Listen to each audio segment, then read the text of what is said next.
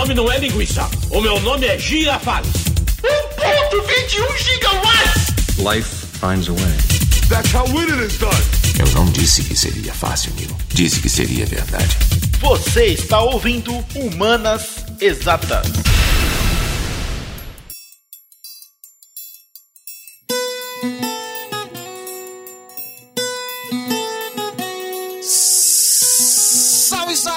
Texugos e texugas de todo esse nosso lindo querido Brasil. Aqui quem vos fala mais uma vez é o professor Tiago Trigueiro e eu estou aqui honrado, maravilhado de mais uma vez estar apresentando esse Hora do Intervalo. Intervalo uma porra, esse Humanas Exatas. Hora do Intervalo é o nosso outro podcast, vá curtir esse Humanas Exatas com o professor universitário, moreno, alto, lindo, sensual da barba mais linda do mundo, Rodrigo Rodrigues. Dê o seu alô pessoal. Olá, que tal, terrugas e terrugas? Como é que vocês estão, gente? Muito bom estar aqui de volta com vocês. Fazia tempo que a gente não gravava, na verdade, Humanas Exatas, né? Por isso, então, que é sempre um prazer inenarrável. Eu tô roubando a palavra dele agora. Tá aqui com o Tiago Trigueiro. A palavra é minha agora. É, foi, tu, tu, tu sempre fala inenarrável, né, velho? Tipo assim, é um prazer inenarrável, imensurável. tá aqui com o Tiago Trigueiro, mas também a gente tá com um outro convidado bastante especial também, que não somente é historiador, não somente é uma pessoa maravilhosa, tem um sobrenome lindo, que ele vai explicar a história desse sobrenome aí em poucas palavras mais na frente, mas que eu tenho a honra, o privilégio de estar junto com ele nessa caminhada, de se transformar amigo dele e a gente descobrir que a gente é irmão de pais e mães distintas, porque a gente se parece Total. não somente fisicamente, mas também emocionalmente. Eu amo esse cara de verdade. Com vocês, Vitor Chitunda se apresenta aí, dá o teu alô pra galera. Alô, alô, rapaz, quem tem amigo tem tudo, viu? Coisa boa demais, amigo. tu é doido. Olá, gente, tudo certo? Meu nome é Vitor Chitunda e que massa que estamos aqui pra trocar muitas ideias e, enfim, Chitunda o nome? Chitunda, velho. C-H-I-T-U-N-D-A. Chitunda, isso é, é africano. Chitunda é africano, veio da Angola. É. É. é racista eu dizer isso? Te vendo? Não, de boa, né? Não tem, não tem como, velho. É africano o nome, porque vai ser racista. É. O nome é. Mas é isso aí, velho. Chitunda. É, tá vendo só?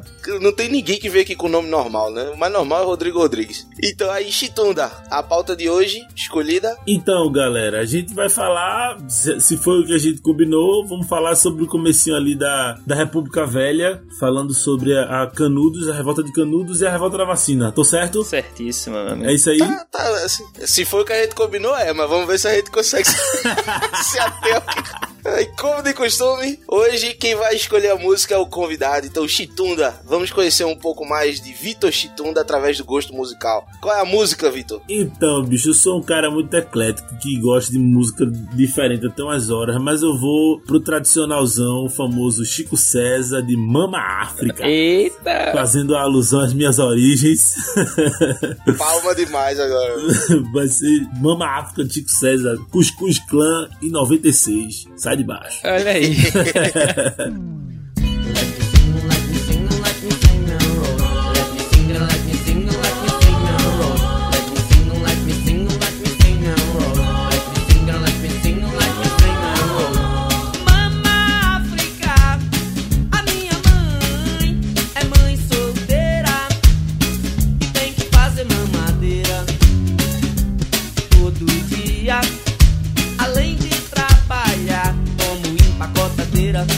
nas casas Bahia. Salve Chico César, grande paraibano. A minha mãe é mãe solteira. Uh! Bom demais, velho. Pô, só convidados interessantes. além de trabalhar como empacotadeira nas casas Bahia. África. Podemos começar, né? Falar um pouquinho sobre República Velha, falar um pouquinho sobre essas, essas duas revoltas aí, que, ao meu ver, tem alguma relação entre elas, ou se eu estiver falando besteira, você pode me corrigir aí, Vitor. Na verdade, você é o dono dessa pauta, você é o historiador daqui, eu sou somente um entrão no meio da história, e a gente vai conversar um pouquinho sobre esses momentos aí, e como é que se deu, o que é que aconteceu, na verdade, qual a importância disso. Pois é, antes de qualquer coisa, só um minutinho, Chitunda, eu quero deixar claro pros ouvintes, texugos e texugas, que o especialista vai ter um pouco de trabalho hoje. Porque, pelas conversas que eu já tive com o Rodrigo, tanto eu quanto ele temos problemas nas humanas. Sim. E aí, Chitunda hoje vai responder um bocado de pergunta. Vai lá, Chitunda, vai te bronca. Oxe, vamos embora, velho, vamos embora. Então, velho, é, de fato, rolam algumas, algumas interligações entre uma revolta e outra, sobretudo esse lance da revolta da vacina e a revolta de Canudos. Por quê? Porque, na real, imagine você, tipo, você tá vivendo no Brasil no final do século XIX, começo do século XX.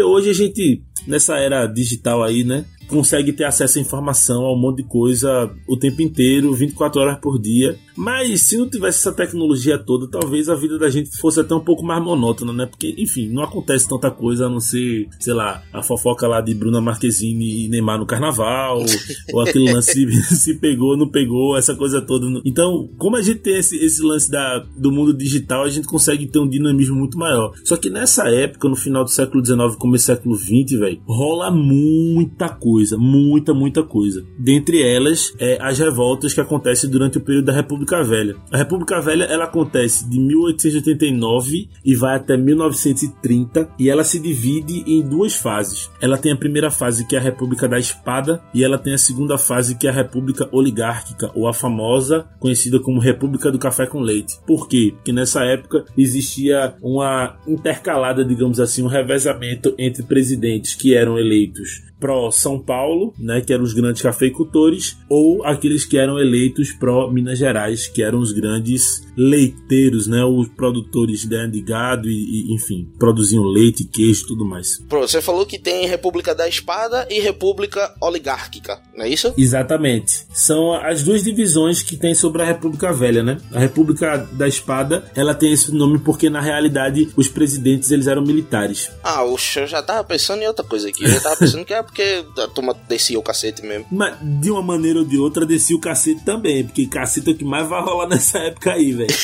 E aí, esse cacete vai rolar por, por, conta de uma coisa que é o seguinte: os presidentes dessa época eles tinham uma visão de república que era completamente diferente da visão de república, por exemplo, da galera que tinha o poder do Brasil, que eram os cafeicultores, os grandes é, proprietários de terra e tudo mais. Então, o tempo inteiro vai acontecer treta, pô. Deodoro vai assumir o poder em 1889, convidando o brother dele, o imperador, Deus o tenha Dom Pedro II a sair, né? pois é. E aí o que, que vai rolar? Quando o Deodoro assume, ele vai assumir de maneira provisória e ele vai meio que tentar colocar a manguinha dele de fora para governar de acordo com o interesse pessoal dele. Só que o interesse pessoal dele era um interesse positivista, ou seja, ele tinha uma visão centralizadora da República do Brasil. Enquanto os grandes proprietários de terra, eles tinham uma visão de um Brasil tipo a lá Estados Unidos, que é uma visão de um, de um federalismo, um poder mais descentralizado. Tanto é que o nome do Brasil vai ser República dos Estados Unidos do Brasil, porque vai existir uma fortíssima influência dos Estados Unidos nesse sentido. Então esse choque de interesses vai gerar muita treta, velho. Muita. Peraí, deixa eu ver se eu entendi. O Brasil estava sendo governado pela galera que tinha muitas terras, aí chegou Deodoro. Não, na realidade, é, o Brasil ele era governado pelo imperador Dom Pedro II. Sim. E aí Dom Pedro II vai sair e quem vai assumir o poder é Deodoro, que é um militar. E por que, que a galera que tinha muitas terras tinha voz de volta ou coisa do tipo? Então, porque na realidade, quando Deodoro ele assume o poder, ele assume como um clamor que existia na população na época que era. O pessoal entendia que, que o, a, a, o império era uma coisa ultrapassada e que era preciso trazer uma nova mudança na política. Só que quem mandava na política, na real, do Brasil, sempre foram os grandes proprietários de terra, mesmo na época do império e principalmente na época da república. A gente pode dizer que nesse período aí, no finalzinho, não, não no finalzinho do império sim, mas que estava rolando um lobby já da galera do agronegócio nesse momento. Total. Pra dizer assim, ó, galera, é o seguinte, o império acabou acabou, não é mais isso que tá rolando, e aí vamos levantar dois nomes aqui, sei lá, aí surgiu o Deodoro lá e Floriano Peixoto nesse momento, e aí a galera fez assim, ó, oh, bicho, é isso aí de forma de clamor que a gente quer, mas ao mesmo tempo, eu vejo isso como sendo a implementação de um processo ditatorial, não é não? Total. Assim, na real, a gente vai ver que vai rolar uma cocó na minha terra, lá no Varadouro, a turma chama de cocó. eu gosto que o Rodrigo chega e vai falando assim, eu, eu escuto o Rodrigo falar com o dicionário do Google aberto, tá ligado? aí o Rodrigo termina e chega chitunda e fala, vai rolar uma cocó. Mas é isso aí. Vai rolar, uma, vai rolar uma cocó, pô, entre os, os, os membros todos. Tipo, Vai... Traduz cocó, que a gente tem ouvinte de todo lugar do Brasil aí. Cocó, na realidade, pronto, pra, pra você, caro ouvinte, cocó significa crocodilagem. Como é que não? Aí tá, também não ficou muito claro. É, agora, eu achei que eu tinha entendido antes, agora fudeu, como é um mordendo o outro. Então, na realidade é o seguinte: vai rolar uma conspiração, Um conluio. um conluio entre Uma uma panelinha. panela, exatamente, entre vários segmentos sociais do Brasil pelo fim do império. E esses segmentos são os mais diversos possíveis. Por exemplo, o exército vai se colocar contra Dom Pedro II, a igreja vai se colocar contra Dom Pedro II, os próprios cafeicultores vão se colocar contra Dom Pedro II, de maneira tal que a governabilidade do imperador vai pro beleléu, vai ficar uma situação insustentável. E ele vai ser literalmente convidado a se retirar. Isso porque nesse período também vale salientar que o café era uma das grandes produções do Brasil, né? Tipo assim, eu acho que era o principal produto de exportação nesse momento, não era? Exatamente, desde 1830, mais ou menos, dos anos 30 do século XIX, o café é o principal produto e durante o comecinho do século XX, o café continuará sendo esse principal produto. Menino, que esse negócio de impeachment por insatisfação já é antigo. Tá isso. pensando? Véi, é antigo. Prisão de presidente, essas paradas tudo é antiga, meu irmão. Rolava já desde essa época daí. E aí, quando o, o, o. Como é o nome dele? O Deodoro assumiu o poder, ele vai assumir de uma maneira provisória. Ele vai governar de 1889 até 1891. Porque ele vai ter um governo provisório, que vai ser um governo até a criação da Constituição, porque a Constituição do Brasil, até então, ela era imperial. Então, como surgiu agora a República, tem que anular tudo que era imperial. Justo. E aí vai surgir uma nova Constituição, que essa Constituição vai trazer, tipo, novas características para a política brasileira, do tipo, vai haver a separação da igreja e do Estado, é, uma definição dos três poderes, executivo, legislativo e judiciário, coisa que a outra Constituição não fazia necessariamente, porque a outra era muito escrota, tinha, tipo, quatro poderes, tá ligado? Tinha o executivo, legislativo e judiciário, mas tinha um poder moderador, que era uma espécie de poder do imperador que podia barrar todos os outros poderes. Ou seja, É o super trunfo, né? é do- exatamente, o super Era o mais quatro do, do Uno.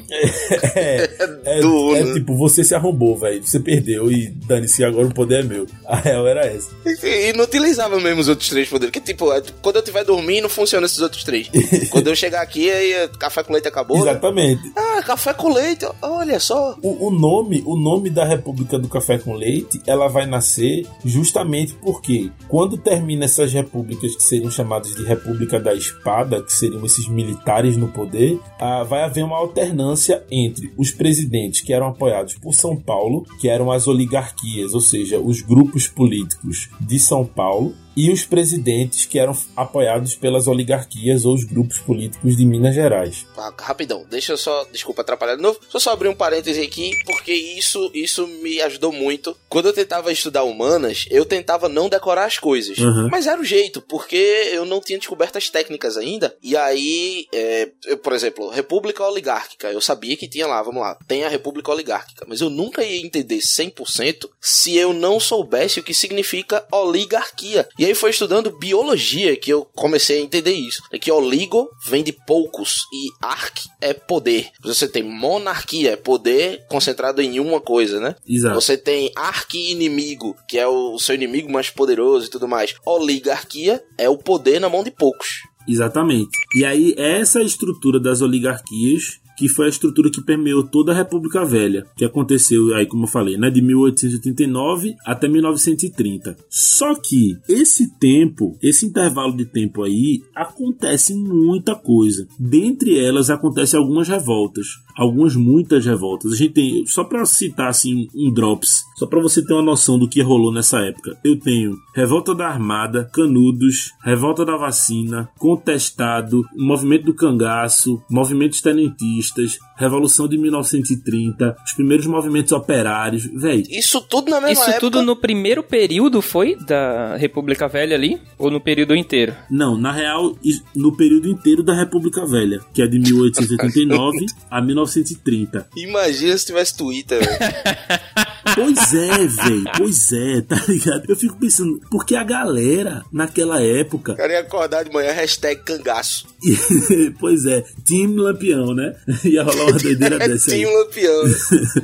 Pois é. E aí, enfim, tem muitas histórias interessantíssimas desse período, mas aí o fato é que quando chega mais ou menos no final do século XIX, 1896, 1897, a gente vai ter um movimento rural, né? Que, enfim, a gente tinha pensado em, em, conversar aqui sobre duas revoltas desse período, né? Uma revolta que é do comecinho do período oligárquico, porque a República Velha ela vai acontecer, aliás, a República da Espada ela vai acontecer de 1889 até 1894, 95 mais ou menos, que é justamente o governo do Deodoro da Fonseca e de Floriano Peixoto, que já tem muita doideira isso, dava para um outro podcast podcast gigantesco, porque tem muita história legal nesse sentido. Teremos, por que não? Exatamente. Por que não? É verdade. E gosto, gosto, gosto disso. E aí, a partir de 1894, 95, a gente tem o começo da República do Café com Leite. Que aí foi a oligárquica. Exatamente, que é a oligárquica. Aí eu vou citar dois exemplos de revoltas, que tem uma, de uma maneira ou de outra, tem uma coisa a ver com a outra, que é a Guerra de Canudos, que aconteceu justamente em 1894, 95, 96, mais ou menos por ali, e a Revolta da vacina que aconteceu em 1904. Essa eu sei uma parada muito importante, que ela não teve líder.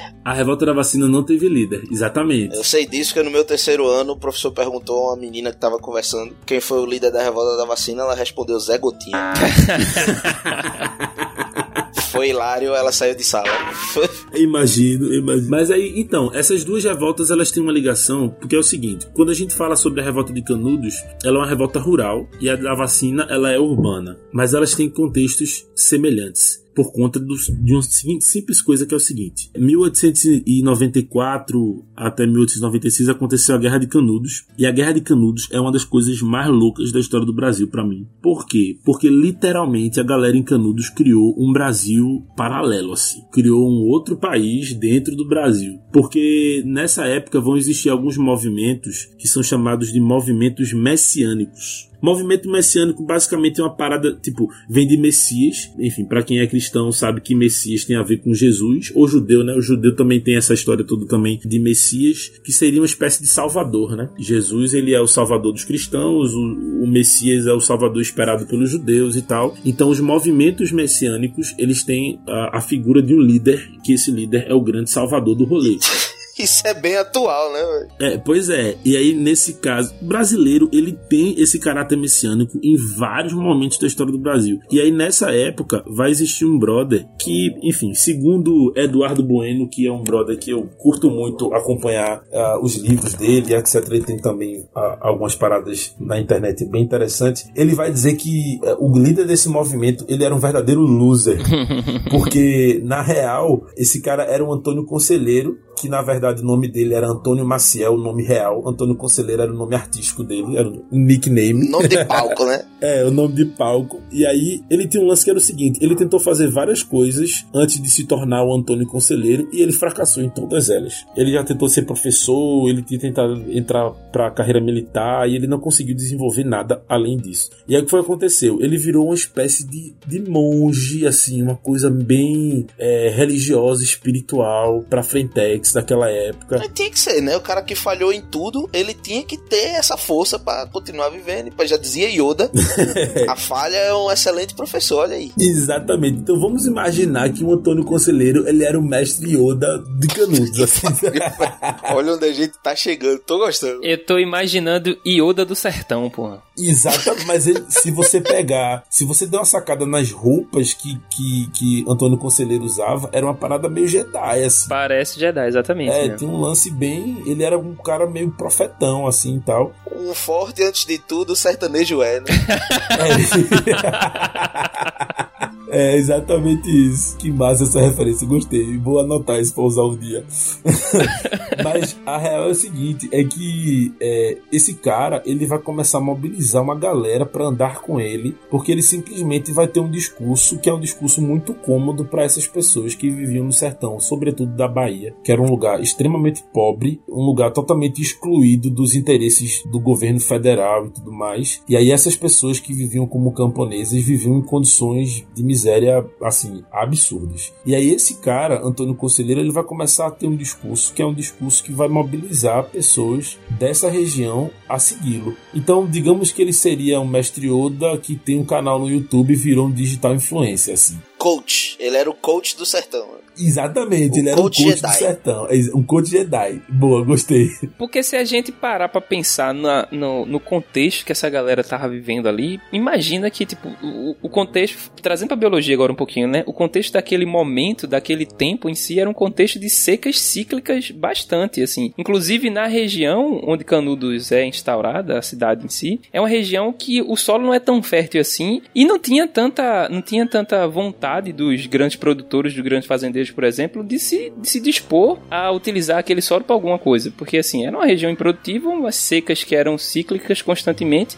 Aí isso desencadeava desemprego, um desemprego bastante crônico e a crise econômica estava instaurada ali. Aí chega um cara que diz assim: gente, eu sei o caminho, vem comigo. É exatamente isso. E ainda tem outro lance, porque as secas, sobretudo no começo do, do- da década de 90 do século XIX, Uhum. elas, elas atingiram níveis assim altíssimos de, de, de calor, miséria e improdutividade. Então, a palavra do, do conselheiro mostrando uma palavra de esperança nesse sentido, ela fez todo sentido para essa galera. Ao ponto de, veja só, ele conseguiu mobilizar só de cara, assim, tinha 8 mil pessoas que seguiam o cara. 8 mil pessoas que andavam no sertão do Nordeste, né, na Bahia, seguindo Antônio Conselheiro. Sem internet. Sem internet, pô. Sem internet, sem internet. Só pra você ter uma noção de como isso já é uma coisa surreal. Juazeiro, aquela cidade lá, né? Juazeiro, Petrolina, Do que lá. ladinho de Petrolina, do outro lado de São Francisco. Juazeiro tinha, no total, 3 mil habitantes. 3 mil habitantes. O cara junto. Cara, Antônio Conselheiro juntou 8 mil. Isso pra começar a brincadeira. Dá duas Juazeiro e meia. Exatamente, porque ele vai começar a fazer o seguinte, ele vai começar a questionar, porque Antônio Conselheiro, ele era um cara, enfim, essa época a República tinha, era muito nova, tinha acabado de acontecer praticamente, mas Antônio Conselheiro, ele era um cara que questionava muito a República, porque ele tinha uma ligação com a igreja,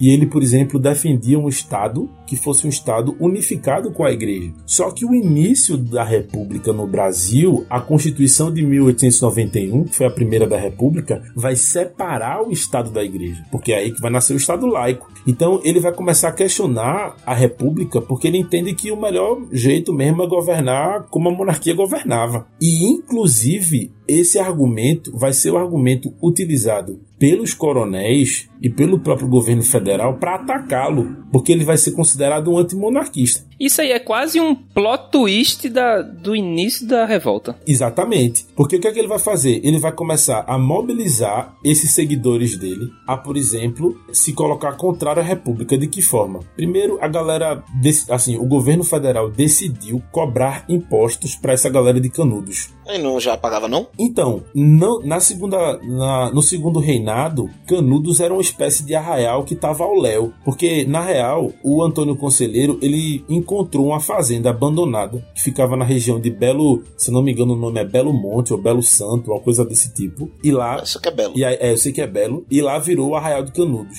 Bicho, é rapidão. O que porra é um arraial? Que eu só sei disso nas quadrilhas, mas. é tipo um, um vilarejo, alguma coisa assim. Exato, um arraial na verdade é um ajuntamento, um povoamento. Hum, beleza. Né, uma, uma, uma pequeno, um pequeno distrito, digamos assim. Passa pelo mesmo processo de formação de uma favela, vamos dizer assim. Quase isso. É porque são, são ideias sociológicas distintas, na verdade, né? A formação dessas ela é. É, é que na real a favela tem uma ligação mais urbana. E nesse contexto do, de Canudos era um contexto mais rural. Apesar de, nessa época, o início da- das favelas vão ter total influência com o que aconteceu em Canudos. Mas aí eu vou chegar, eu vou chegar lá, vou explicar isso mais pra frente. Aí o que acontece é o seguinte: o que acontece é que Antônio Conselheiro ele vai se estabelecer nessa fazenda abandonada, que vai criar o Arraial de Canudos. E esse arraial só vai crescer. De 8 mil, ele vai ter 25 mil pessoas seguindo o cara. O que é uma coisa surreal. Para você ter uma noção como isso é uma coisa surreal, Salvador, que era a capital da, é a capital da Bahia, tinha 20 mil habitantes. E aí, gente? Canudos tinha mais gente do que Salvador, velho. Saca? Era uma coisa surreal. O que é Salvador na fila do pão, pô, Eita. pra Canudos. E, e- e o melhor, assim, é porque é, Antônio Conselheiro ele vai, vai pensar, mano, a República esqueceu dessa galera que tá aqui no sertão, então a gente precisa viver de uma maneira completamente autônoma, sem depender dessa galera, Uhum. né, do governo federal. Então o que foi que eles fizeram? Ok, até aí justo. Até aí justo. Aí o que é que eles fizeram? Eles vão começar a desenvolver agricultura comunitária. Então eles vão começar a produzir feijão, vão começar a produzir coisas para o próprio consumo e eles vão ser excelentes produtores de leite e de queijo. Existem alguns historiadores que dizem até que Canudos conseguia exportar esse queijo para os Estados Unidos. Como? Eu não sei te dizer. Aí realmente é uma parada muito louca. Pera aí, eu, eu, eu vou escolher um para acreditar, eu vou acreditar nesse. pois é, mas a, até para você ver como a galera de Canudos tinha uma certa autonomia, eles eram totalmente autossuficientes. Aí o que, que vai acontecer? O governo federal vai chegar para essa galera de Canudos e vai dizer o seguinte: você tem que pagar imposto. Aí Antônio Conselheiro vai fazer, velho, eu nunca paguei imposto porque vocês nunca ligaram pra gente. E, enfim, nunca houve uma preocupação do governo com relação a isso. Porque agora que a gente tá, né, autossuficiente, a gente vai pagar? Não vai pagar. E começou a mobilizar essa galera a não pagar os impostos. Início da treta. Beleza. O início da treta. O que é que vai rolar? Pessoas de cidades vizinhas ou de fazendas vizinhas que trabalhavam para coronéis em regiões vizinhas vão fazer o quê? Véi, eu vou largar esse coronel e eu vou para Canudos. Porque lá em Canudos eu vou conseguir viver de uma maneira comunitária e fazendo o meu. Então dane-se os coronéis. Eu vou para lá. Então Canudos vai começar a virar uma treta gigantesca porque vai ter confusão com a igreja, aliás, com os coronéis. Vai ter confusão com a igreja porque Antônio Conselheiro vai se chamar de monge, de padre. Ele vai montar uma igreja lá. Ele vai pegar os dízimos da galera e vai distribuir entre a galera. Antônio Conselheiro, ele é muito paradoxal na minha cabeça porque ele é o anárquico monárquico.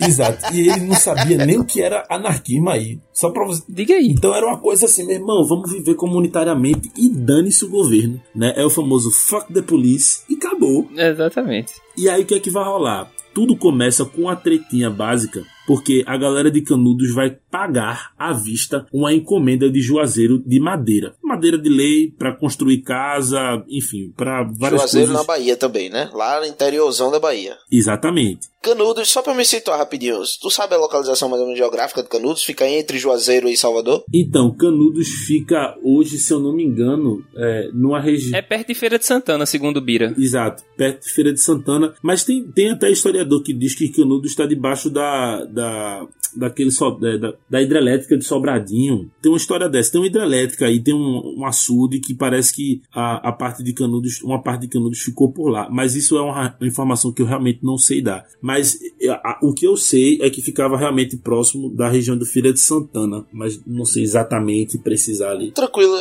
pra eu me situar mais ou menos do, do, do trâmite, serviu muito bem. Vamos lá. É, pois é. E aí, o que é que vai acontecer? Esses caras vão pra, pra Juazeiro é, comprar madeira. Beleza. Aí eles pagam a madeira antecipado e a galera de Juazeiro não paga a madeira. Eles não dão o produto, ou seja, eles ficaram com o dinheiro Eita. e não dão a grana. Aí Antônio Conselheiro vai dizer: galera, vejam só, eu paguei pelo serviço e eu gostaria da madeira. Sim. E aí a galera de Juazeiro disse: não, não tem nada aqui pra você não e vá-se embora. Caralho, velho. Só que, como eu falei pra vocês, Juazeiro só tinha 3 mil pessoas. Canudos tinha 25 mil. Certo?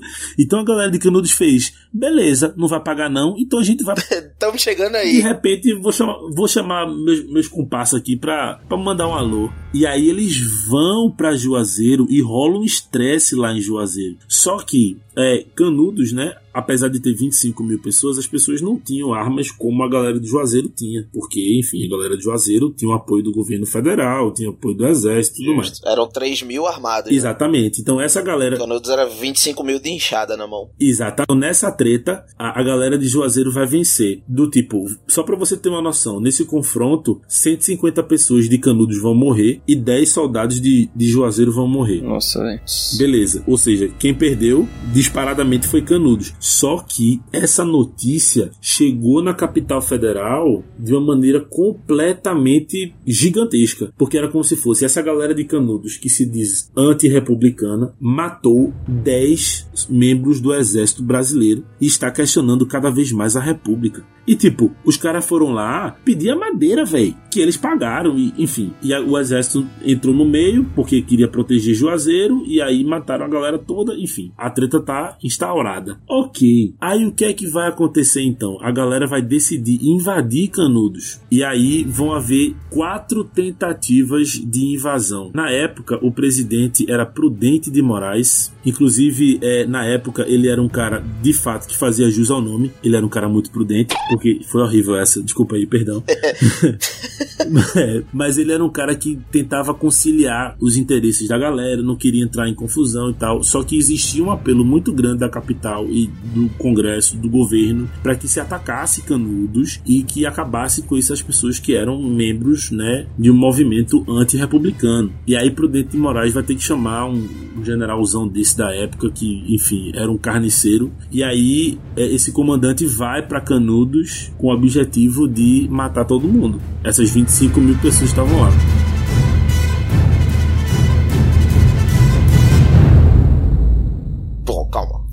Fazer um mega resumão de tudo que aconteceu até agora, que é o que tá na minha cabeça. Se tiver tudo certo pra mim, provavelmente os texugos e texugas estão entendendo também. Me corrija se eu tiver errado, de uma forma bem rabugenta mesmo aqui. Beleza. O governo tava negligenciando uma galera do interior. Seca pra caralho, nego morrendo de fome e de sede. E aí chegou um, o coach Jedi e começou a dizer: chega comigo, confia no pai, vai dar tudo certo. E aí começou a atrair pessoas. E aí, quanto mais pessoas chegavam perto dele, mais fácil era de você ter um, um- um local autossuficiente, vamos dizer assim. Uhum. E aí, por autossuficiência, a parada começou a dar certo. E a galera viu que quem ia com o coach Jedi tava dando certo mesmo lá. Então o Arrael foi crescendo, crescendo, e eles tinham ideologias diferentes da- do atual governo. E aí, quando cresceu demais, passou a ser um problema pro governo. Foi isso? Exatamente isso. Show de bola. E mais do que o problema pro governo, o governo foi esperto o suficiente pra dizer assim: se essa galera tem quer quer suficiente, ou seja, tem tá rolando dinheiro ali, tá rolando tá rolando sustentabilidade ali, eles devem pagar alguma coisa. Por mais negligente que eu tivesse sido há um tempo atrás, agora tendo isso, não serei mais. Vem cá me dar Mas é, mas é muita pau no cusagem também, né? Você não dá nada pro povo e diz, ah, me dá aí o imposto também. Se a gente transpassar isso pra essa reforma agora, a gente pode pensar numa coisa parecida, né? Não, calma, não vamos conversar sobre política aqui, que é perigoso pra caramba. Não vamos conversar sobre política agora não, mas Meu ponto de vista é, o imposto ele serve pra uh, o Estado, em teoria, no papel, prover pra prover a sociedade, né? Eu pago imposto pra, entre aspas, não ter que pagar escola particular porque o governo me dá escola. Não ter que pagar plano de saúde porque o governo me dá hospital. Mas ele tem que pelo menos fingir que me dá, né? A gente tem que pelo menos ver um hospital público, uma escola pública funcionando direitinho aí na rua. Se o governo não dava nada pros interioranos, nada, nada, nada, então eu, eu, eu não tô dizendo que é certo que é errado, que é justo que é injusto, né? Eu só tô dizendo que eu entendo de onde vem a vontade da galera de não pagar. Quer dizer, eu que faço tudo pra mim aqui, velho, tu não me dá nada e vem me pedir imposto, entende? E isso acho que fica muito mais fácil de você entoar esse discurso quando você tem mais população do que a capital do estado que você tá.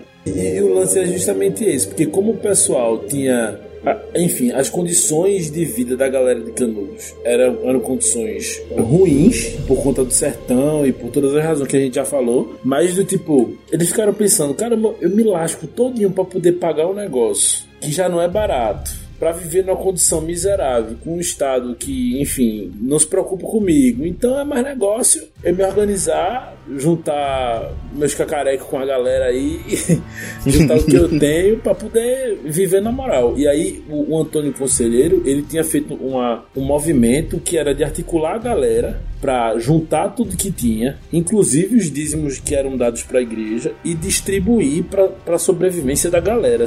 Então no final das contas ele criou uma espécie de estado paralelo, porque era um estado que existia a despeito da república, com um discurso totalmente antirrepublicano, porque ele era monarquista. E aí os coronéis, o governo, a igreja começaram a cair em cima da galera. Porque não, essa galera aí sem condições de, de, de participarem de um movimento, assim, de, de serem legítimos desse movimento. Eles são só negadores. E aí começou toda, toda a parada de canudos, né? Porque na realidade eles eles basicamente se organizaram nesse conflito todo e na história toda, basicamente por conta das condições que não eram nada boas e basicamente por conta do aumento dos impostos que eles não tinham condição de pagar. Entendi. Então, aí o argumento que a galera encontrou para poder legitimar uma invasão a Canudos foi justamente o fato, como eu falei antes, né? Do assassinato lá, enfim, da- do confronto que rolou é, entre é, a galera de Juazeiro e a galera de Canudos. E isso, enfim, algumas pessoas acabaram morrendo nesse processo daí. E o fato deles serem é, os sonegadores, digamos assim, não pagarem os impostos e tal. Entendi. Aí vão acontecer a série das, das invasões e eles vão resistindo a essas invasões, tá ligado? Foram quatro, não é isso? Exatamente, foram quatro invasões. Tô comendo ioiô aqui que eu sou meio gordo. Mas rapidão, antes da gente prosseguir pra essa parte das quatro invasões, você usou o termo legitimar Isso. as invasões a Canudo, não é isso? Então, só, só para deixar muito claro, o motivo principal, então, assim, né? Não sei se dá pra provar isso. Na- nas ciências exatas a gente prova as coisas, a gente demonstra e prova. Nas ciências humanas eu não sei como funciona, mas os motivos não foram necessariamente, ou pelo menos os motivos principais não foram as sonegações de impostos, correto? Na realidade, o argumento foi esse. Porque, na, na verdade, a, a grande preocupação do, do governo naquela época era: existe uma galera no interior do Brasil que criaram uma forma de não depender do Estado e que tem um discurso contrário à República. Entendi. Então, exatamente isso. Ao meu ver, é assim, o, o mote da sonegação de imposto estava por trás da força que o Arraial do Canudos tinha na sua crescente, fazendo com que a pró- o, o governo da época perdesse força em si. Exatamente. E aí, como, como era uma força majoritária, disse assim, opa, opa, não é melhor a gente ir lá averiguar essa situação não e dizer assim, "Ei, galera, isso aí não tá muito bem, não tá muito bem pra gente não, né? Vamos aí. Só que não foi dessa forma tão amistosa, obviamente, né? Caralho, vai te foder, Rodrigo. Tu escreve essas porra antes de gravar o podcast. o bicho pra falar Não. bonito, que salgado.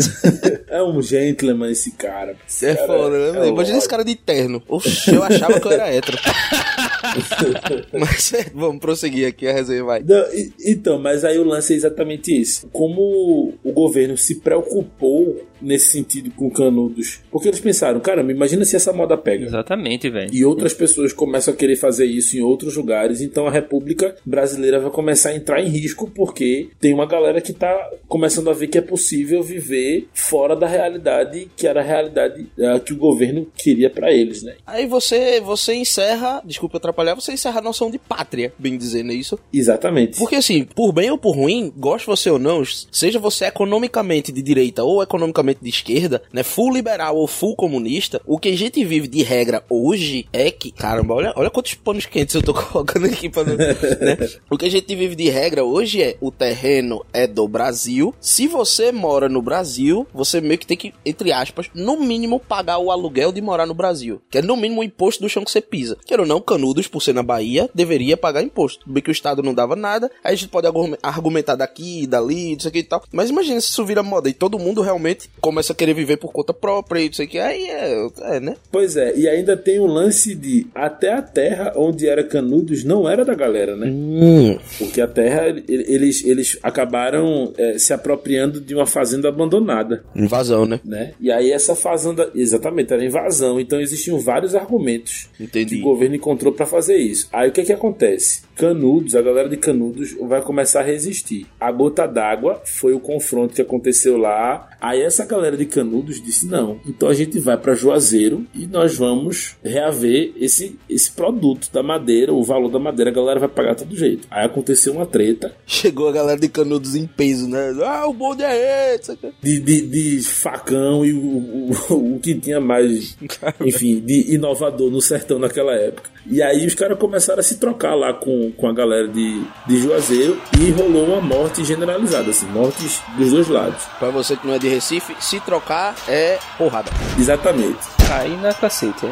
É, é, pois é. Aí o que foi que rolou? Houveram muitas mortes, no caso. Canudos teve mais gente que morreu, até porque Juazeiro tinha arma de fogo e tal. E morreram cerca de 120 pessoas de Juazeiro. Pronto. Essas 120 pessoas, essa notícia da morte das 120 pessoas, dos 120 soldados de Juazeiro, chegou no Rio de Janeiro como uma notícia assim surreal. Porque a galera tava. Não, algo precisa ser feito, porque 120 pessoas foram mortas. Mas, tipo, mais do dobro, sei lá, bem mais é, foram mortos. é, De Canudos. de Canudos, tá ligado? E aí, nessa situação toda, Canudos decide, né, no caso, se, se resistir a esse processo do governo e o governo decide atacar. E aí, enfim, o governo usa o que tem de melhor para atacar, chama um, um, um, marechal loucão aí que queria tocar o terror em todo mundo, do Rio de Janeiro, e foi para Canudos só para acabar com o movimento. E aí existiram quatro invasões. Na primeira invasão, Canudos resistiu. Na segunda invasão, aliás, na primeira invasão, Canudos armou uma emboscada. Mas rapidinho, essa primeira invasão foi motivada por essa treta que rolou entre Canudos e Juazeiro, né? Exato. A compra da madeira tal, levou, só que Canudos ficou de boinhas aí, galera matou Canudos, e aí a galera de Canudos que tava em Juazeiro, que sobreviveu, obviamente, voltou a Canudos, ou essa primeira invasão foi nesse meio trâmite aí também? Não, já houve o retorno, né? Exato, houve um retorno e o ataque a Canudos foi uma consequência ao confronto que aconteceu em Juazeiro. Entendi. E aí, quando eles atacaram, a primeira, a primeira tentativa, Canudos criou, a galera de Canudos criou a emboscada, porque, enfim, a galera de Canudos não tinha tantas armas de fogo. Tinham poucas, pouquíssimas,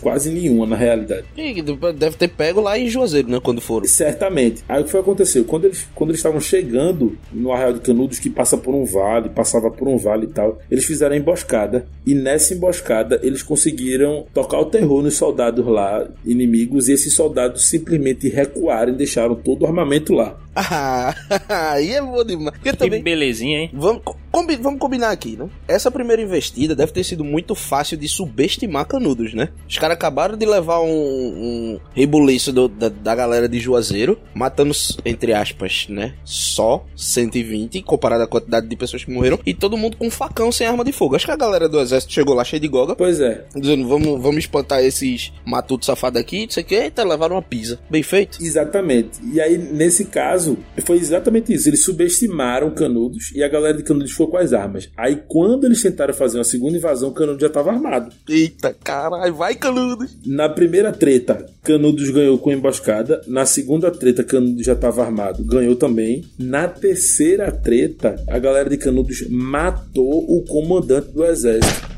Eita, caralho. O comandante do exército foi querer entrar numa vibe tropa de elite, né? Fatiou, passou, né? Entrando no meio das- dos casebres de canudos ali, né? Pá, vamos lá, bora 06 e tal. E aí ele foi é, morto lá, inclusive deixaram ele agonizar até a morte e tal. Caralho. E aí a morte desse marechal todo, desse generalzão lá, gerou um sentimento ali no exército, na opinião pública nacional, de tipo, algo precisa ser feito de uma maneira mais drástica. É. Aí é quando o exército vem com a nata do seu equipamento bélico e tal, tudo que tem de melhor para essa quarta invasão. É isso que é foda, porque você não.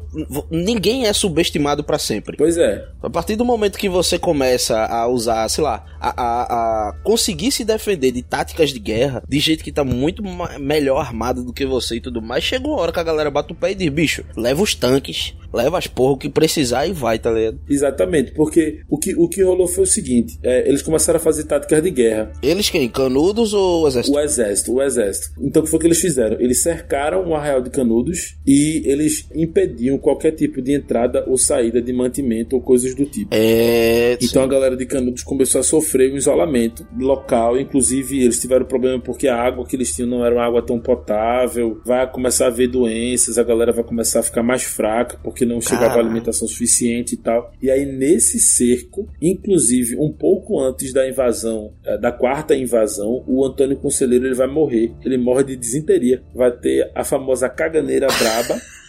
Cara, não, não, não posso rir, não. Esse cara conquistou meu respeito, eu não vou rir dele, não. Eu, eu tô de conselheiro, foda. Se ele morreu cagando, não tem problema, não. Pois é, porque como, enfim, não existia saneamento básico em Canudos e estava rolando um cerco muito pesado, então as condições eram cada vez mais indignas, digamos assim, de sobrevivência. Então ele morre provavelmente por ingerir alguma água contaminada ou alguma coisa desse tipo. Quando tu diz cerco, é do verbo cercar mesmo, né? De Tá Exatamente. todo mundo cercado lá. Então, assim, provavelmente tu que é de humanas, o Rodrigo que deu algum desvio aí e foi pra biologia, mas que claramente é um cara de humanas também. Olha o meu preconceito falando aqui. E qualquer texugo ou texuga que goste, né? Eu não precisa nem ser de humanas, mas que goste de, de, sei lá, documentários sobre as guerras mundiais, algumas revoluções e tudo mais, deve todo mundo ter reconhecido quando tu falou aí do cerco de impedir tráfego de alimento, de água e tudo mais. Isso aconteceu nas guerras mundiais também, né? Pois é. E a, a própria morte aí do Antônio Conselheiro de disenteria, que a gente chama de caganeira, que acho que é o Brasil todo chamando de caganeira. É. Tinha muita gente morrendo disso nas trincheiras da Primeira Guerra Mundial também, né? Total. Morria gente, ficavam lá os cadáveres, começava a dar rato, era proliferação de doença pra cacete. to- Todo o ambiente de- que não tem condições de, de saúde, de higiene e tudo mais, vai morrer gente, velho, por causa disso. Exatamente. E aí, nesse contexto, Canudos acaba ficando muito mais fraca a resistência né, dela. E a galera invade, ah, o exército invade, e aí toca o terror realmente. Mata um monte de gente, aprisiona muita gente, e rola um extermínio maciço, assim, é, em Canudos. Isso acontece em 1890, e- entre 1896 e 1897. Era isso que eu queria enaltecer aqui agora também. Eu fiz umas anotaçõezinhas que eu fui estudar, né? Um pouquinho antes de, claro. de vir pra cá. Porque eu disse assim, pô, história não é meu forte. Mas aí eu vou estudar. E o que eu Eu, percebi. não, eu vim pra passar vergonha. E o que, eu, o que eu percebi foi que, meu irmão, Canudos era muito forte, velho. Porque da primeira invasão pra quarta, somente dois anos aconteceram. Porque, ó, a segunda invasão aconteceu em meados de janeiro de, 80, de 97, a terceira em março e a quarta em abril, o iníciozinho assim. E aí, meu irmão, diga aí, uma galera que não tinha um, um- um potencial bélico muito grande é invadida não somente pelo exército, mas com toda a tecnologia que dispunha naquele momento. Então, assim, a resistência precisava ser de uma força quase que sobrenatural para conseguir fazer isso. E mais do que isso, é a crença da galera de Canudos em Conselheiro como sendo seu salvador, e aquela, aquele cara que queria tirar esse povo da. ou queria emancipar esse povo, né? Tirar esse povo dessas condições insalubres que eles estavam vivendo para conseguir ter pelo menos uma dignidade, né? Exatamente. Meu irmão, eles usaram a força. Eu estou convencido. Conselheiro era Jedi e eles usaram a força. Acabou-se. Só pode. Cara, uma invasão por mês, pô, as primeiras três, tu falou aí. Diga aí. Fevereiro, março e abril, foi isso mesmo? É. Caralho, bicho, eu não faço simulado com essa frequência.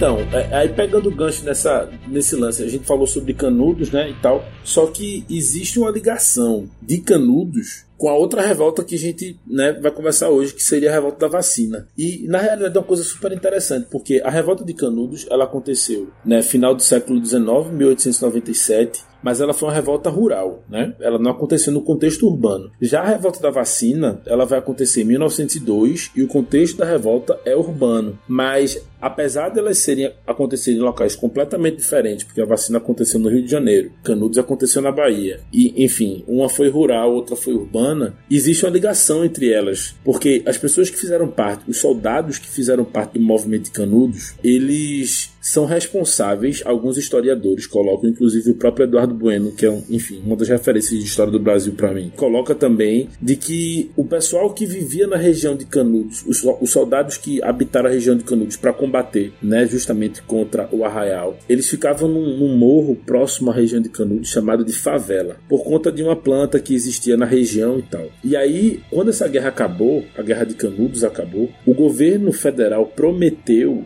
dar para esses soldados como recompensa algumas casas que seriam casas né, populares, mas casas para esses soldados. E por isso eles alocaram esses soldados num morro no Rio de Janeiro chamado de Morro da Providência. Oxente. É, pois Pensei é. que ia se chamar de favela, porra. E- Não, mas é exatamente isso. O, o- o- o começo da favela rola exatamente aí, porque eles vão para o Morro da Providência, onde o governo iria providenciar as casas para essas pessoas. E aí, enfim, obviamente o governo não providenciou. Outras pessoas passaram a habitar nesses morros também, não apenas esses soldados que participaram do conflito de Canudos, mas por exemplo, em 1902, comecinho do, do século XIX, na, século XX, na verdade, 1900, 1902, acontecia um, um movimento chamado de política do bota abaixo, porque o Brasil era um país que tinha muitos problemas com relação a san- saneamento básico e existia uma política ah, na época, que era muito influenciada na questão da Belle Époque. Belle Époque significa bela época em francês. Hum, tá todo canadense esse vídeo. Eu sou um cara poliglota. É, é, é um troglodita. Total. Aí, é, esse, esse movimento, né, da, essa tendência, digamos assim, da Bela Época ou Belle Époque, promoveu uma política chamada de política do bota abaixo. Que era o quê? Era a ideia da modernização, do progresso, onde a gente, enfim, derrubava casarões antigos e reconstruía novos ou construía vias, estradas e etc. Isso, tinha o que, desculpa interromper, mas tu mencionou saneamento, e aí quando tu falou, eu fiquei achando que era pra botar abaixo pra construir, sei lá, estações de tratamento, coisa assim. Tem a ver com saneamento isso aí, não? Na realidade, não. Na realidade, os locais dessa época, eles sofriam por falta de saneamento. Hum. Então, o que é que os presidentes, né? O, teve o Prudente de Moraes, que era o presidente da época tal. O que é que eles decidiram fazer, na realidade? Eles decidiram simplesmente derrubar esses lugares que tinham problema de saneamento, afinal de contas. A falta de saneamento também, ela leva, né, a muita proliferação de doenças mesmo. E aí, nesse sentido, essas pessoas, elas vão acabar saindo desses lugares que tinham problemas com relação a saneamento. No Rio de Janeiro, principalmente, existiam os chamados cortiços. No centro do Rio de Janeiro existiam muitos casarões antigos que viviam várias famílias e que sofriam com esse problema da falta de saneamento. Então eles foram desapropriados desses cortiços. Os cortiços foram derrubados para se transformar em vias e existem, enfim, até hoje vias no Rio de Janeiro, no centro do Rio de Janeiro que são largas, grandes, etc, que foram construídas nessa época, no começo dos 1900 aí, e eles acabaram também se juntando a esses soldados de Canudos nesse Morro da Providência e em outros morros cariocas. E então, nesse sentido, a origem das favelas, ou o que a gente conhe- conhece como processo de favelização, veio daí, a partir daquele morro lá próximo de Canudos, que era um morro conhecido pelo Morro da Favela por conta de uma planta que existia na região. Esse morro de Canudos, ele foi depois passado, né, digamos assim, esses soldados de Canudos, eles acabaram sendo chamados de favelas também, porque eles viviam em morros no Rio de Janeiro, que também eram morros marginais e isolados do contexto da sociedade e etc. Saquei. Então, nesse sentido, o processo de favelização começa daí. Deixa eu ver se eu entendi, rapidão. Então, beleza. Nessa época, o governo decidiu pegar e botar todo mundo que não tinha casa no mesmo lugar. E disse assim: relaxa, que eu vou te dar uma casa já já. E aí, pelo que foi dito aqui, o contexto de quem não tinha casa era por um dos dois motivos. Ou porque estava brigando na Guerra de Canudos, soldados que estavam lá para destruir Canudos ficaram sem casa, não sei porquê, mas né, porque tinham que morar por lá e tudo mais. E a galera cujas casas ficavam em bairros pobres, bairros sem saneamento básico e não sei o que, aí tava rolando essa política do bota abaixo para deixar tudo mais bonito, tudo mais limpo e tudo mais. Então, destruir a casa dessa galera, faz todo mundo pro mesmo bolo, chamou esse bolo de favela, disse calma que eu vou te dar uma casa e não deu. É isso aí? Exatamente. A razão pela qual é, os soldados eles é, não receberam as casas, eles iriam receber as casas era como se fosse uma recompensa pela participação na guerra. Só que essa recompensa não aconteceu. Então eles Entendi. não receberam as casas. Aí qual é o X da questão? Beleza, eles não receberam as casas, mas eles já estavam no morro. Então o que foi que eles fizeram? Eles mesmos Constru... construíram as casas. Foda. E aí a construção da casa deles eram totalmente artesanais, né? Eram os barracões e etc. Que também não tinha. Tá todo mundo imaginando a mesma coisa agora. Nesse exato momento, tá todo mundo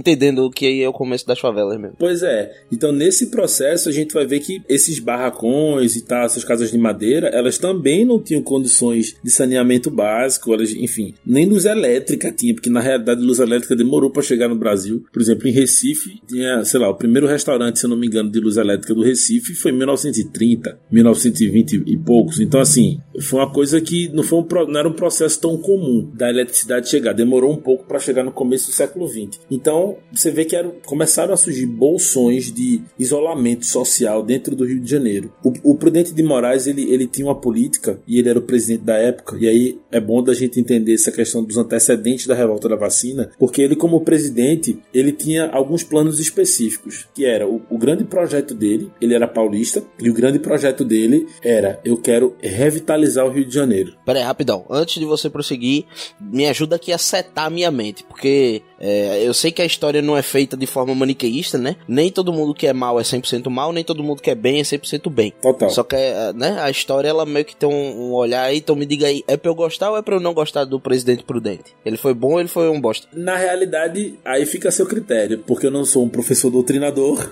Eita porra. Tarararã. Tá com medo Não mesmo posso- Eu adoro chitunda, velho. Né, eu não sei, vai que Bolsonaro, vai que Bolsonaro escuta esse negócio aí, Vai, eu vou, vou é ficar doido? preocupado. Mas. Assim, né? Não. A gente datou o cast porque pode ser que um alguém esteja escutando esse podcast, sei lá, lá pra 2030, 2032. Quem será que vai ser o presidente? Romário vai ser o presidente de 2030. Na época da gravação desse cast, o presidente é Bolsonaro.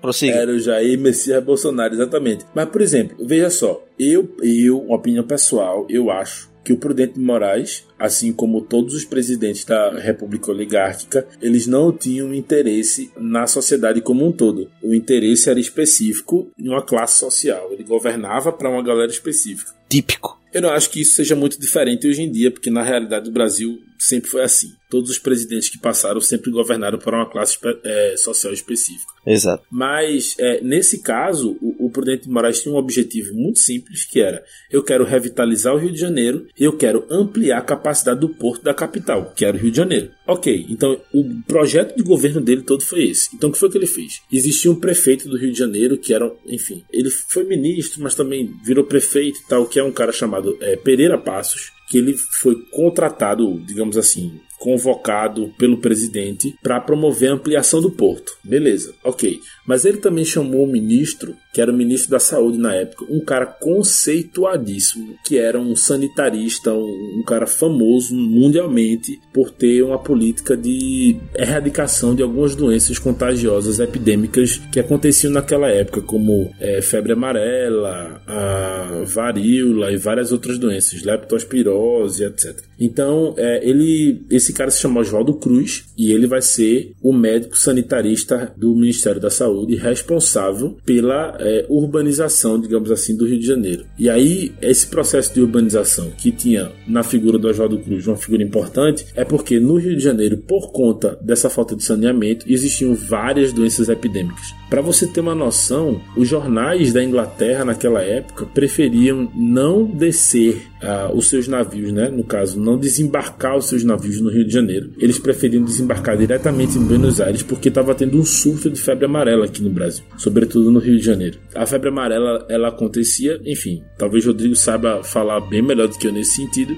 mas ela estava sendo transmitida inclusive através de mosquitos assim como a dengue se faz hoje, né? Então, o Oswaldo Cruz, ele vai aparecer no rolê com o objetivo de erradicar essa doença. Parecido. Ele já foi é, total. cara, beleza. tá ótimo. E ele, ele, ele era até é, conhecido por ter conseguido erradicar em alguns outros pontos do Brasil, que geralmente eram áreas portuárias, porque, enfim, existia um contato né, de pessoas de várias culturas diferentes muito maior. Então, por exemplo, em Santos ele vai conseguir ter um sucesso relativo com relação a isso. E aí no Rio de Janeiro ele vai ser meio que contratado para isso. E aí o, o projeto dele era simples: eu tenho a vacina, afinal de contas fui eu que inventei a vacina, e eu preciso promover uma campanha de vacinação no Rio de Janeiro. Eita. Ok. Eita. Pra gente hoje, isso é tranquilo. Ah, beleza, vamos promover uma campanha de vacinação. Mais ou menos, né? Tem essa galera. É, é, tem uma galera que é contra, é verdade. Tem uma galera aqui no século XXI que questiona isso. Inclusive, um adendo aí agora, o cara italiano que é contra a vacina foi internado recentemente. Não sei se vocês ficaram sabendo aí. Com febre amarela, inclusive. Ah, ah, febre amarela. Pensei que era, sei lá, no manicômio ou alguma coisa assim. Ou foi com febre. Não, foi com, foi, com, foi com febre amarela, não, desculpa. Foi com papeira, eu acho, coisa assim, sei lá, não lembro agora. Ah, bom, Enfim. meu amigo. Caramba, eu tive papeira na minha. Sei lá, eu tinha seis anos quando eu tive papeira. pra mim, Papeira- o cara que tem mais de 18 anos, ele é adulto. E vim coach Carter que ser adulto faz parte de ser adulto você tomar suas próprias decisões e viver com suas consequências. Catapora, gente. Não foi papeira, não. Foi catapora que ele foi internado. Quem se foda, eu nunca quis tomar vacina, tome no cu pra lá. Não, e tem outra coisa. Como é que alguém pega catapora depois de velho? Pois é. Porque catapora, você pega criança na escola, pegou catapora tal, aí nunca mais pega. É uma vez só perdida. Cuida, sabe o que é isso? É mãe que cuida muito, pô. Criado a leite com pera. No caso dele, eu não sei nem se foi culpa da mãe dele ou se foi culpa dele mesmo não conseguir entender o motivo pelo qual a vacina existe, né? É, Acho é. que faltou aí um esforçozinho. Tremendo vacilo. Exato. É, tremendo vacilão, um esforçozinho aí na, na leitura, né? Mas você, Texugo e Texuga, que é anti-vacina, eu me arrependo de tudo que eu falei. Pode comprar Mediconha aí, tem problema não. A gente, né? Total. Mas voltando para o assunto da vacinação, imagine você, se hoje a, a ideia de vacinação, enfim, existe um questionamento por trás. Imagina em 1902 você ouvir, por exemplo, do ministro da Saúde do seu país de que existia uma, deveria haver uma campanha de vacinação obrigatória, onde todas as pessoas deveriam votar, sobretudo as pessoas que viviam em regiões de subúrbio, e geralmente é, essas pessoas que viviam naquela época na região de subúrbio, elas tinham um grau de instrução menor do que as pessoas que tinham condições a estudos e outras coisas nesse sentido. Então era preciso você ter muito cuidado para você, enfim, fazer afirmativas, né, ou, ou campanhas de conscientização da população pela importância da vacina. E não foi o que Oswaldo Cruz fez. Na verdade, o que Oswaldo Cruz fez foi: pessoal, vamos acabar com a febre amarela e vamos vacinar obrigatoriamente todo mundo. Só que na cabeça daquela galera, minha gente, é claro que eu não vou pegar uma doença por conta de um mosquito. E outra coisa, se eu não quiser, é, é, eu tenho meu direito de, de liberdade de escolher de tomar vacina ou não. E essa, essa liberdade está sendo tomada, invadida pelo Estado, pelo governo. E aí o que é que vai rolar? Vão rolar duas coisas nesses antecedentes da, da revolta da vacina. Primeiro, que Oswaldo Cruz ele vai promover a compra de ratos. Como? Exatamente. Oswaldo Cruz vai promover no Brasil a compra de ratos. O Estado comprava rato. Por quê? Porque o rato ele era um transmissor de doença e, enfim, de uma dessas doenças muito loucas aí. Inclusive na Idade Média, o rato foi transmissor da peste, da chamada peste negra, né, que é a peste bubônica. Peste etc. pulga do rato, né? Por conta da pulga do rato. Então, nesse caso, a galera, enfim, o rato era um transmissor de doença e a galera precisava dar esse rato ou capturar esse rato e levar para o governo. Ah, entendi. Até aí parece ser uma ideia interessante, mas o grande ponto é que o brasileiro é brasileiro, BR é BR, e ele sempre vai dar um jeito de, se dar- de querer se dar bem. O EBR, né? Claro. Pois é. Aí o que foi que os brasileiros começaram a fazer? Simplesmente, ao invés de matar o rato e levar para o governo para diminuir a quantidade de ratos, os brasileiros simplesmente decidiram criar o rato. Então tinha gente que criava rato para os ratos se proliferarem e eles venderem o rato pro governo. Uma fazendinha de ratos. O governo tá comprando rato? Vou criar aqui. Exatamente. Ai, caralho. Aí vê que doideira. No contexto, no contexto histórico que a gente tá vivendo, um, um problema público, na verdade, um problema político-econômico, causa um, pro- um problema de saúde pública que se desencadeia em um problema econômico. Tudo por conta de uma má gestão. Fica aqui minha crítica. Tá porra. Fica aí o adendo. Rodrigo Carmo para presidente. Não, tá longe. Tudo por falta de transparência, na real, né? É, Porque total. conforme você foi falando aí, me pareceu uma atitude bem intencionada, né? Vamos vacinar, vamos focar no- nos locais que realmente são focos de doença e tudo mais. Mas, porra, A ideia era boa, o método é que era uma merda. Porra, você imagina, em 1902, velho, o corpo humano ainda era, principalmente pro average Joe, né, pro cidadão comum, era um negócio muito eh, fora do conhecimento dele. De repente você tá botando eh, alguma coisa dentro do meu corpo, dentro do meu organismo.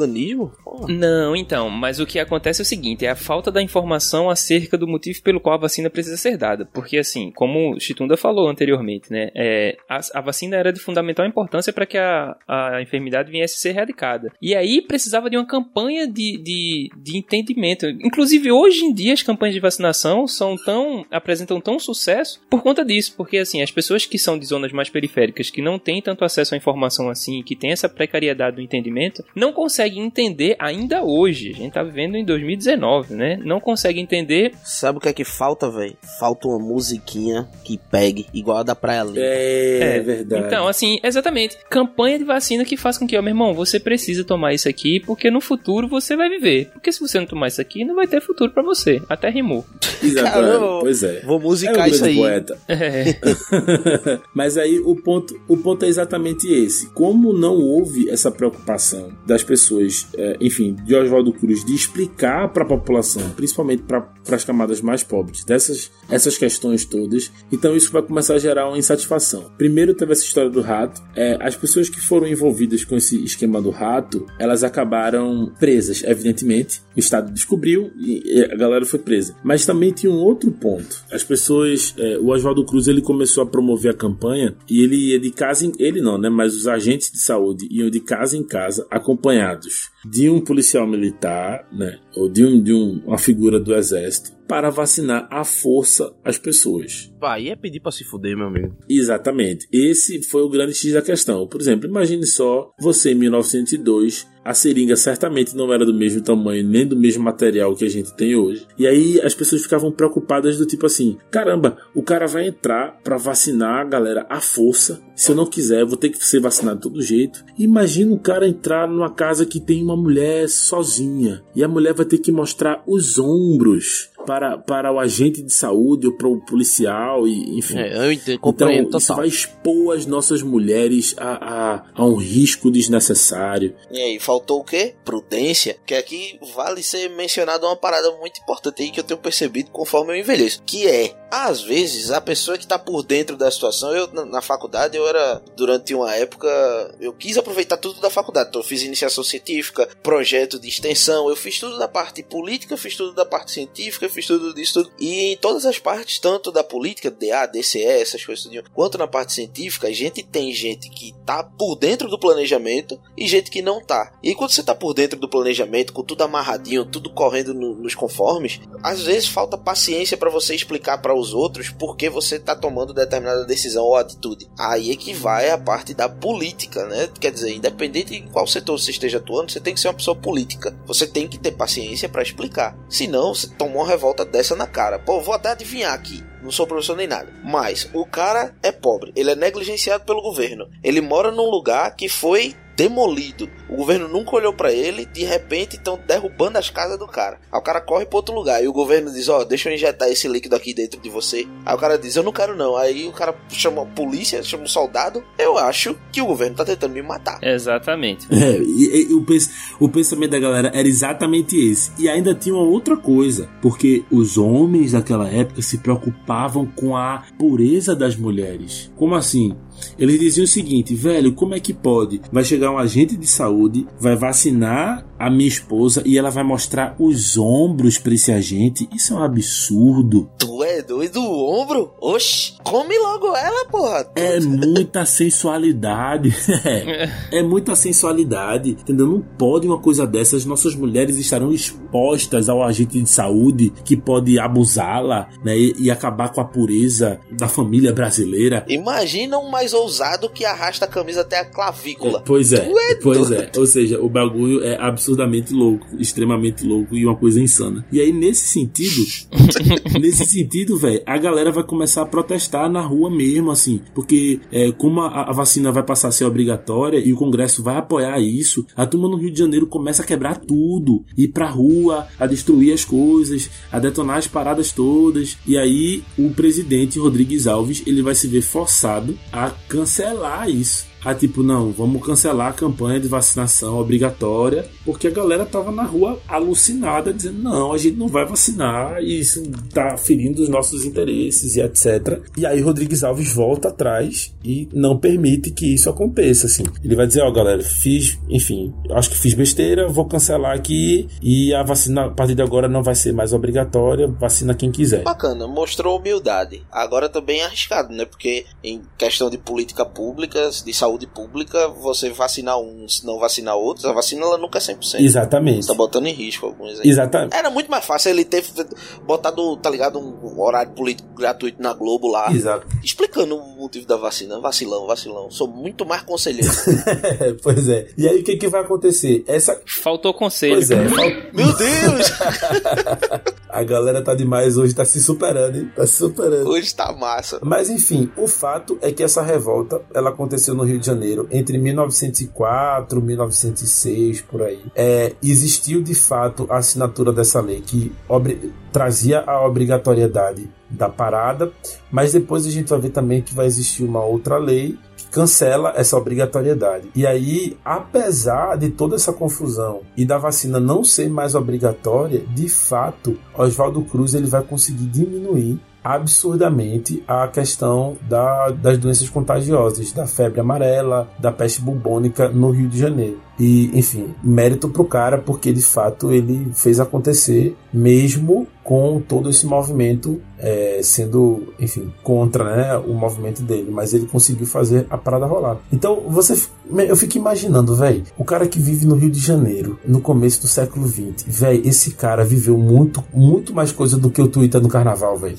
Ah, com certeza, velho. Teve, ó, 1904 teve a revolta da vacina. Aí é, logo no comecinho ali vai ter revolta da Armada, onde a galera vai colocar é, os navios no, no, na, na Baía de Guanabara para atacar o, o, presidente da República. Aí vai ter a revolta da Chibata, onde os marinheiros eles vão pegar, sequestrar navios e vão apontar também para o palácio do, do, do, do, Catete, que era o palácio do presidente, para mandar acabar com as torturas dos marinheiros. Aí vai ter, paralelo a isso, o surgimento do futebol e o primeiro campeonato sul-americano no Brasil, né? Inclusive a camisa da seleção brasileira para essa Copa América agora, parece que eles vão lançar um padrão branco aí, um uniforme em homenagem a esse campeonato e tal. Exatamente. Caraca, que foda. Aí tem esse lance, aí depois vai, vai ter, eu já falei da revolta da Chibata, aí paralelo a isso, tu tá lendo no jornal, Primeira Guerra Mundial tá estourada no mundo todo, e tu, ah, nossa, Cara, Primeira Guerra Mundial tá... Essa era uma época, a galera viveu intensamente isso aí. A galera viveu loucamente isso. Aí começa a industrialização, enfim, velho, o Rio de Janeiro foi uma efervescência, assim,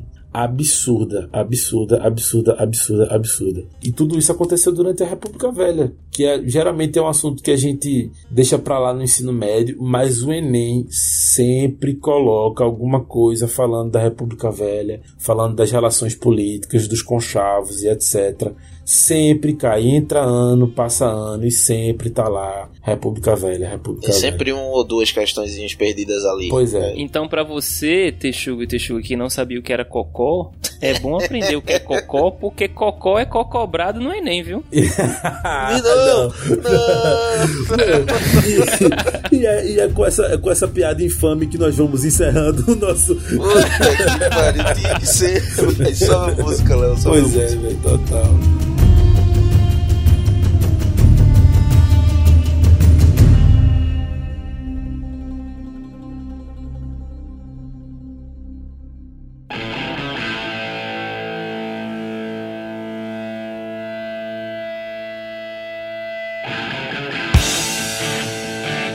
Começo a me despedir aqui de vocês, queridos texugos e texugas, de Rodrigo Rodrigues e de Vitor Chitunda. É isso aí. Meu amigo, puta que pariu, eu tô gostando de humanas agora, Que velho. massa. Você está convidadíssimo para participar de qualquer outro podcast com a pauta que você mesmo queira. É você nóis. e tá aqui, o espaço tá cedido para você, viu, meu velho? Massa, valeu, velho. Valeu demais. Senão a gente faz uma revolta aqui, revolta do podcast que aconteceu em meados. Caralho. Eu tô todo, eu tô todo brincalhão hoje, cara. Eu não sei o que aconteceu comigo não. Hoje tá foda, não?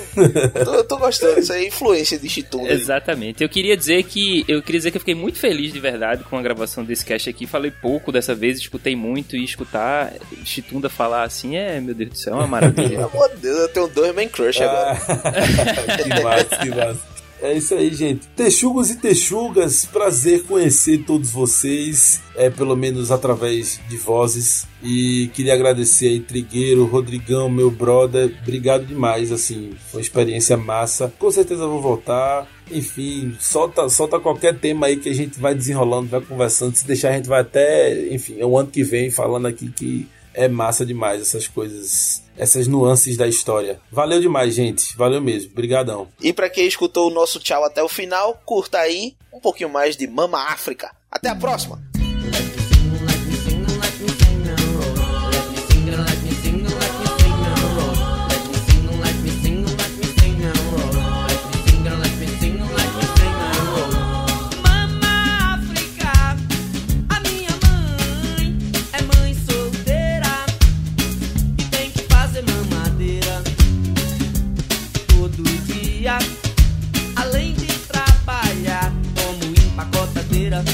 Nas casas